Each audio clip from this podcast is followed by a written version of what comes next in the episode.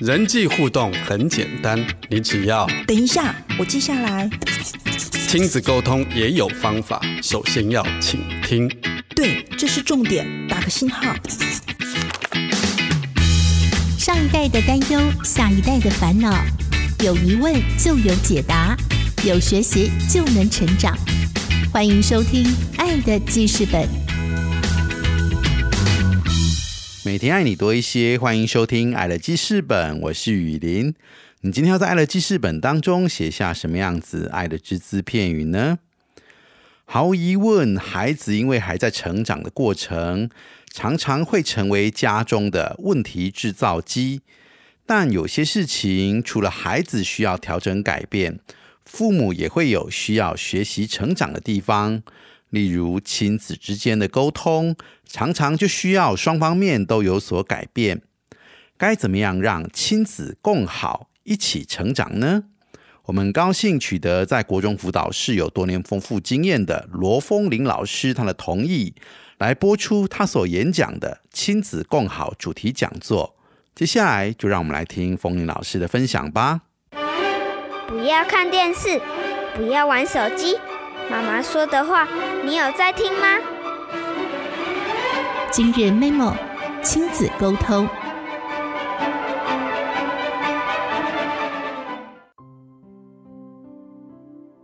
我一直很强调亲子共好。我们跟孩子们的陪伴过程，我觉得就会很像是跳一段舞。如果跳得很糟糕的话，那这样子其实。孩子也没办法跳得好，我这样讲对吗？所以其实我们就很像是在跳双人舞，我们要跳好自己的舞步，才能够带好自己的孩子。所以我一开始的时候，应该会是强调从家长的关系开始，从家长自己开始。这次的题目是从能够自处，才能跟孩子好好相处。我从来都不觉得，我们就只要单单孩子好，那我们就很开心。我们来思考一下，如果我们不好，譬如说我现在得了重病，孩子会觉得他的前途很很光明吗？他光想到我还没有赚钱，可能就要照顾我老母亲，他应该就会很很想掉眼泪。我这样讲对吗？所以从来没有只要你好就好，我都没关系。不要讲这种话好吗？对不对？就是我们要一起共好这样子。第一个呢，我们就直接开始来，到底我们是制造问题的人，还是解决问题的人？啊，这样讲好直白哦！来，你们觉得自己是制造问题还是解决问题？都有哈，而且我们经常还是会觉得都是孩子制造问题，我们要拼命解决，有时候还解决不了，对不对？有时候孩子大到气到想把他塞回去，曾经想把孩子塞回肚子的，请举手。好，我们先来看一下这种人是哪一种人，好吗？好，第一个，明明呢就在他们身边，但是还是觉得说好像被受到冷落，就在旁边，但是我怎么觉得还是像一个人？还有呢，就是互动的时候，我明明就是互动，感觉上应该要有交集，结果两个像平行线。如果你觉得你跟你的亲孩子，甚至跟你的另外一半有这种感觉，请你眨眨眼睛就可以好吗？再来呢，对方以自己为中心，自己好像是被支配的角色，还随时随地可以被换来换去的。哎，有些人眼睛没有停过。好，来下一个。害怕情感的交流，好像你好像刚刚讲心事，他就急着闪开，然后转移话题，眼神飘移。你怎么都不听我说，我跟你的关系好空洞哦。有这种感觉的也可以眨眨眼睛哈。虽然住在一起，其实很像陌生人。怎么越讲越悲惨呢？好，再来。明明就是要沟通，但是沟通其实有点麻烦。那我还不如用情绪操弄就好了，一哭二闹三上吊，反正逼你就范。好，然后不善的沟通就是用这种撸撸的方式。好，再来，或者是呢不尊重界限，然后就是捞过界。譬如说，没事，你发现你的东西被翻了啊，啊，不是我太太吗？不是我老公吗？这有什么关系？为什么不行呢？我是你妈哎，有什么不能看的？啊，我那天看到一个震惊的消息，待会就会讲到了。但是我在猜，你们可能也有。好，再来。对方的意见是意见，然后自己被当成是叛逆，很难感谢别人的努力。就是说，你好像觉得，反正我们因为我们是家人的关系，所以我们好像你对我做的是理所当然的，你没有做是不应该哦。简单来说呢，那如果如果你就是这样的父母呢，你叫孩子情何以堪呢？而且他也逃不掉了，因为他就只能跟你住在一起，因为他并没有任何的求生能力。好，那就可能会发生各种情况哈，不管是考卷呐、然后可能拳头也出来啦，那或者是两个夫妻也关系也不好，那就吵架，那孩子这边听听听听，然后甚至家暴的，然后妈妈像个狼这样子哈，或者是一直碎念的哈，所以那我们就可以知道说，如果我刚刚说的那一些让你不舒服的人，如果你正好就是这样的父母之一，你的孩子会长得很好吗？恐怕不会。恐怕不会，所以为什么我们我们照顾好身心，其实是并不是自私，那就是因为孩子很需要你好好照顾好自己哈。所以简单来说呢，我们身为成熟父母有六大特征。虽然你年纪老了，你一定成年了，但是不代表你成熟，只是代表你老化，这样子好不好？所以我们先来看一看哈。所以一般来说，我们会鼓励自己先成为成熟父母。第一个呢，你会让孩子感到温暖，而不是感到畏惧。我最近看到一句话，我觉得蛮有道理的哈。你他如果在面前怕你，他其实背后绝对很恨你，你认同吗？有没有很怕你老板的？那你背后还很喜欢他的，我才不相信呢，对不对？他如果如果你是一个觉得说，我就让孩子畏惧啊，就是我讲一句他就听一句，那他真的他真的不会喜欢你一辈子，好不好？好，这是第一个。第二个呢，你有同理孩子，能够挪移到孩子的位置去思考。譬如说，好了。讲霸凌好了，如果孩子跟你说：“哎，就同学同同学怎样怎样怎样”，你就说你你就不要理他们就好了。但是你知道吗？那个孩子他下课时间一个人是很孤单的，而且许多孩子就说：“其实有时候是连人家不理我才难过这样子。”但是我们我们就说你就好好读书，不要去在乎同学，这就是没有同理他的角色，好不好？好，再来就是顾虑孩子。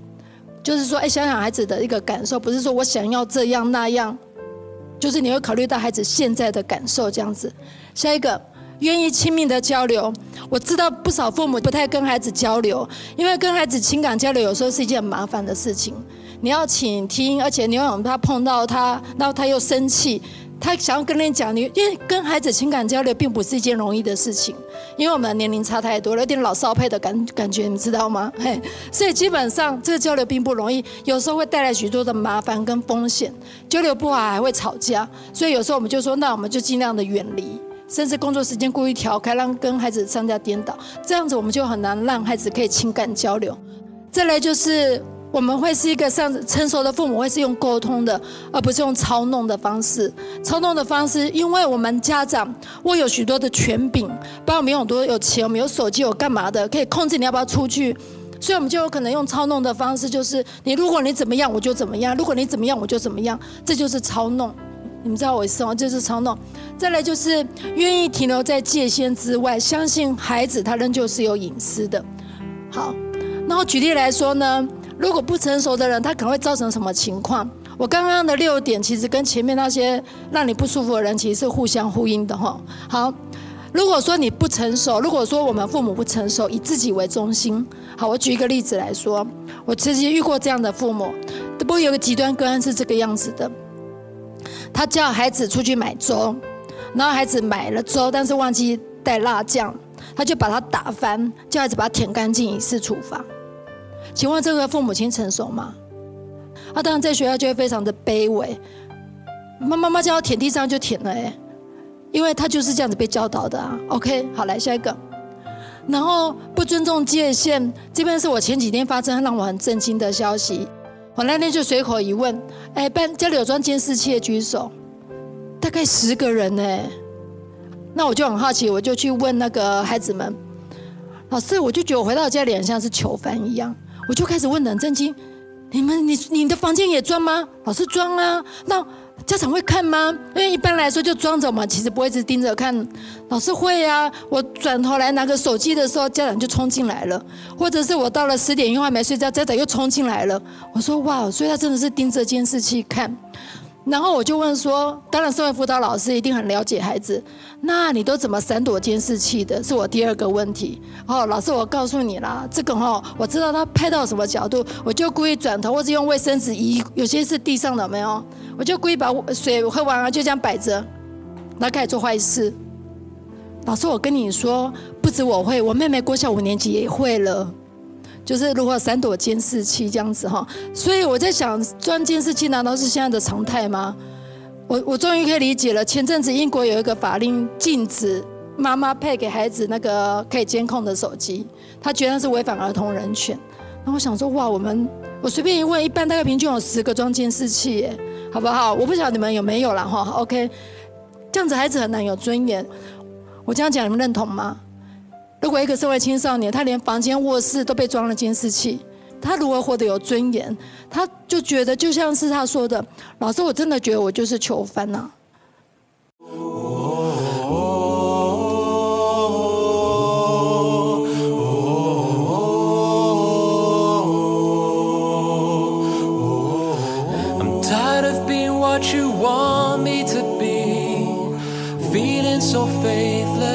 Lost under the surface.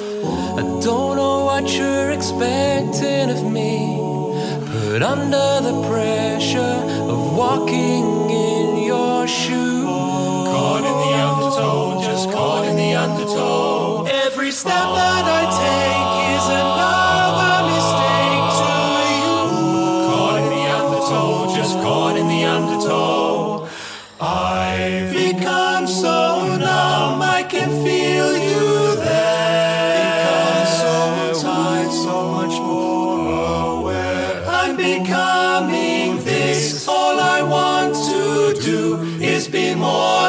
like me and be less like you. Can't you see that you're smothering me?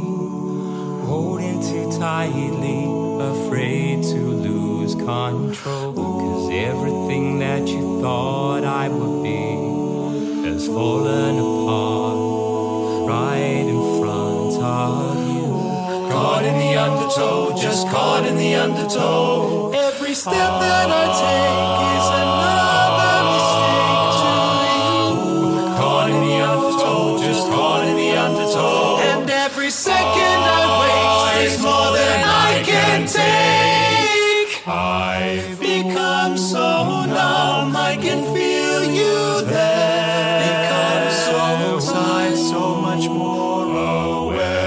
becoming this. All I want to do is be more like me and be less like you.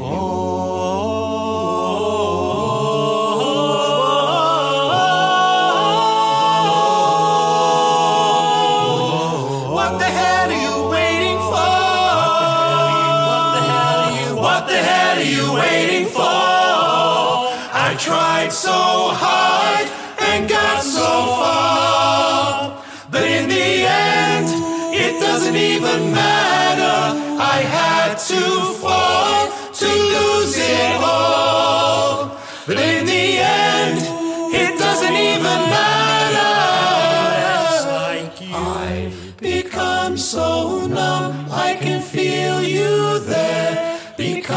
so tired, so much more aware. I'm becoming this. All I want to do is be more like me and be less like you.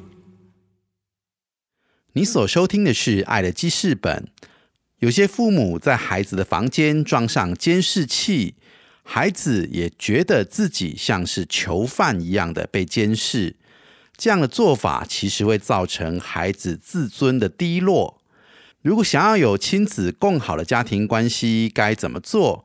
让我们继续来听未来亲子杂志专栏作家罗凤玲老师精彩的亲子共好讲座内容。我想说的是，我们会有很多的控制行为，会有很多的甚至不成熟的行为。当然，大部分都出于爱，只是说他的行为可能变成伤害。那接着我要说的是呢，就是如何让我们的行为能够成熟一点、稳定一点，就是包括我自己也都在学习。再来呢，我第二个策略就是，第一个呢，就是先觉察自己是制造问题的人，还是解决问题的人，还是都是。再来呢，就是戴好自己的氧气罩。嗯，我们在飞行安全的时候，一般来说，他会不会说你先戴好自己的氧气罩，再照顾身边的小孩，对吗？对嘛哈？所以如果你自己没戴好氧气罩，都都半死不活，你怎么帮他戴，对不对？所以一定要戴好自己氧气罩，这个道理是一样的。好，接着我要说说一些，就是我们身为爸爸妈妈常见的一些焦虑，让我们的行为变得有点刚刚说的过度的控制、过度的担心这样子哈。简单来说呢，自从孩子生下来那一天起，父母就从地球搬到焦虑星球。但是呢，我们的认知会朝向我们的行为改变。刚刚有了介绍，我是特教博士哦，所以我擅长认知行为改变这样子哈。所以我们就要看一看我们的哪些认知改变之后，我们的行为或许就可以改变了。父母三大焦虑来源，第一个，如果受伤了甚至死了怎么办？如果孩子受伤了甚至死了，你曾经担心过的举手，有吗？有吗？好，谢谢。第二个，如果这样子，这样将来就找不到好工作怎么办呢？会不会有担心？好，就担心功课读不好啊。如果将来可能孩子小的，那如果睡不好、吃不好怎么办呢？你曾经担心过的，请举手。曾经担心。所以说，这是我们的三大焦虑来源。那当有这焦虑来源的时候呢，我们衍生的行为是什么？我举例来说，不准骑脚踏车上学。万一我的演讲，反正我记得有一场演讲，就讲的大家很热情这样子，然后想说好，那回去一定要放手，一定要放手。然后我就当晚就收到一个爸爸吧，应该是爸爸，对，他就私讯我说：“风林老师，我听完你这，我就决定要让我高中的女儿骑脚踏车上下学，我就决定好了。老师，但是呢，我晚上看到呢那个高中女生骑脚踏车被车撞死的消息，我决定我隔天还是接送她三年好了，这样子，好，好，所以你就会发现，我可以跟你讲，我遇到很多的孩子到了国中是不会骑脚踏车的。”我就问过他们，你们不会想学吗？老师，我们很想学啊，但是我们摔，我们学骑脚踏车的时候摔倒过之后，爸爸妈妈就不准我们学了，超怕受伤的。然后防疫防疫者又更严重的也很多，这样子。好，再来，如果将来没有好工作怎么办？是有一种补习叫做安心补，有没有一种补习只补很多，但是他功还是倒数的，类似这样子。我不晓得你们孩子是不是？但这种补习简单来说就是补安心的，孩子也不喜欢补习，但是因为你怕他功功课不好，你就是。我花钱给你补习，我就安心了。这样子，至少我亏没有对不起你哈，就是这样子。所以他可能就会做逼迫孩子做很多他不喜欢的事情，帮我一直不断的补习，或者一直不断的做什么这样子哈。好，再来，如果睡不好、吃不好怎么办？如果你第一个都这样子的哦，我举例来说，我有遇过那种家长，就是很在乎孩子有没有偏食的。我常常在看很多家长，他其实会偏自己一定会不喜欢的，但是好像孩子不吃这个东西，好像就会少一块肉一样。你们知道我的意思吗？对，就是我们有时候会过度的放大这些影响哈。我们只能担心我们可见啊，那个骑脚踏车是被车撞死，但是他有太多的死法。我们最近连走在人行道上，不是都可以被车撞死吗？我就在人行道骑楼下走好走满就被车撞死了，没有？车子就冲进来了，不是吗？因为这样子的过程中，他你会有机会让孩子好好的活着，不会因为你怕孩子死掉，你限制东限制西，这样子反而成为亲子冲突的来源。你想想看，想想看，你有没有因为限制孩子成为争吵的冲突？而你的限制是出于你的恐惧，而你的恐惧又是不必要的。我自己的孩子真是勇敢，勇勇敢泛滥呢，那个。就像是他前阵子，他其实做过很多事情呢。哦，我先讲最近的好了，之前的因为脸说我分享，就不讲了。他最近跟我说：“妈妈，我暑假去打工。”我说：“打什么工？”好，之前他喜欢跟我聊天。你知道那个凶杀案的现场吗？我说：“然后呢？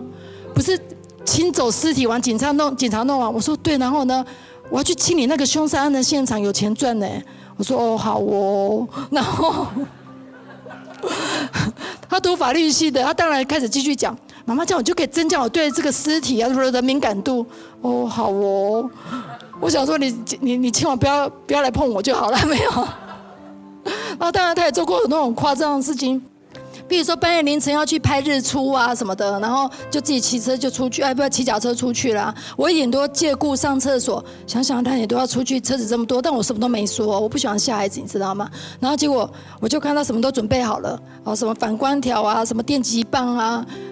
反正觉得可能遇到蛇、遇到坏人，他都想好了啊，他就只是想要去拍日出，反正这件事情也就过了。他就就是他就做过很多事情，但是孩子勇不勇敢？我觉得还蛮勇敢的这样子。然后我只说过一句话：我们家，妈，我其实没有想过你阻止我过什么事情哎，大概黄赌毒吧，就是色情、毒品跟赌博。说实话，我没有阻止过，因为他他们没有提出要求啊。他没有说妈妈我来吸毒好不好？所以我连拒绝机会都没有。所以想想我好像真的还没拒绝过他们做什么事情。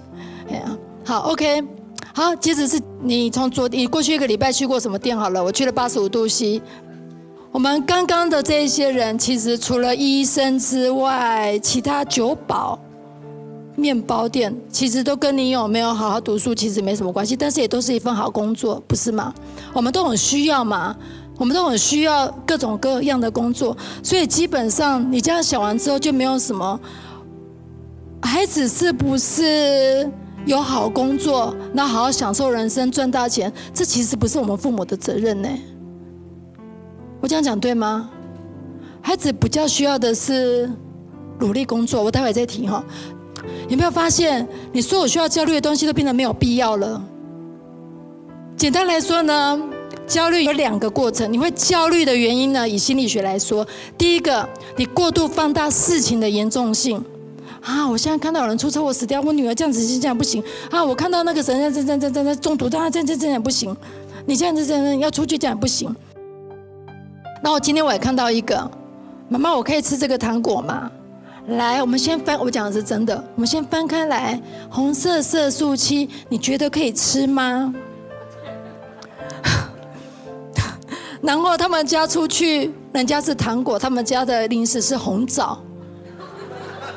幼稚园，你如果这样子的话，对不起，我可能比较不重视那个，我不知道我不知道该怎么说，这样子好 OK。好，红枣我也蛮喜欢吃，但是小朋友零食是红枣。好，过度小看自己的承受力哈，因为其实说真的也没有什么好不能承受的啦，因为有些东西就是就是要承受嘛，该发生就发生，只要不是你动手的就好了。我的意思是说，因为你有太多东西是没办法预测的。对吧？像前阵子那个钱立伟，呃，他孩子不是登山死掉了吗？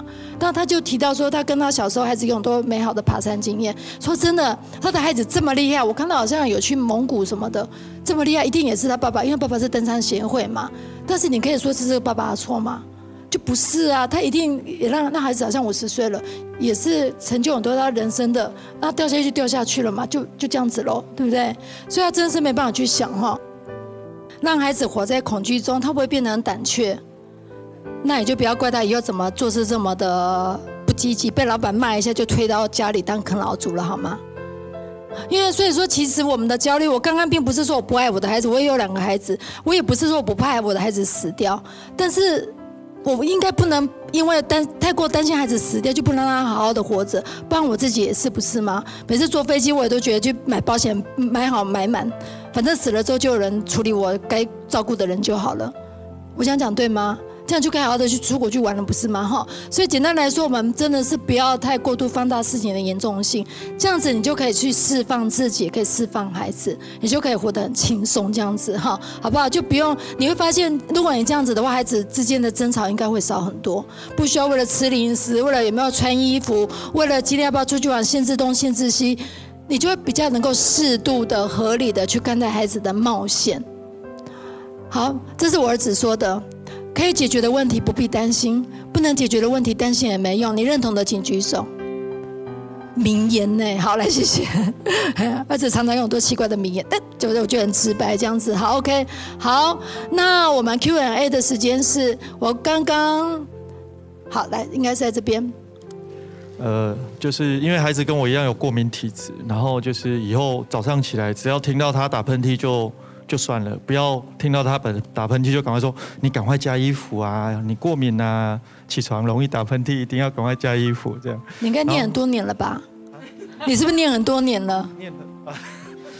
他现在十一岁了，所以你念了十一年了吗？好，你从今天开始可以不要念了，明天你孩子可能会很不习惯，谢谢。爸爸，你今天为什么没有叫我穿衣服了？来，谢谢，谢谢伙伴分享。好，总之来说呢，我们从那一天开始呢，就从地球搬到焦虑星球。来，请你跟左边的人说搬回来喽。感谢罗凤玲老师的分享。我想父母都很爱孩子，但孩子总有需要独立面对这个世界的一天。如何在那一天到来之前，帮助他们能够做好预备，这就需要父母的智慧了。让每天都用爱与陪伴来支持、鼓励我们的孩子多一点。爱乐记事本节目，感谢您今天的收听，祝福您有个美好的一天。我是雨林，我们下次见。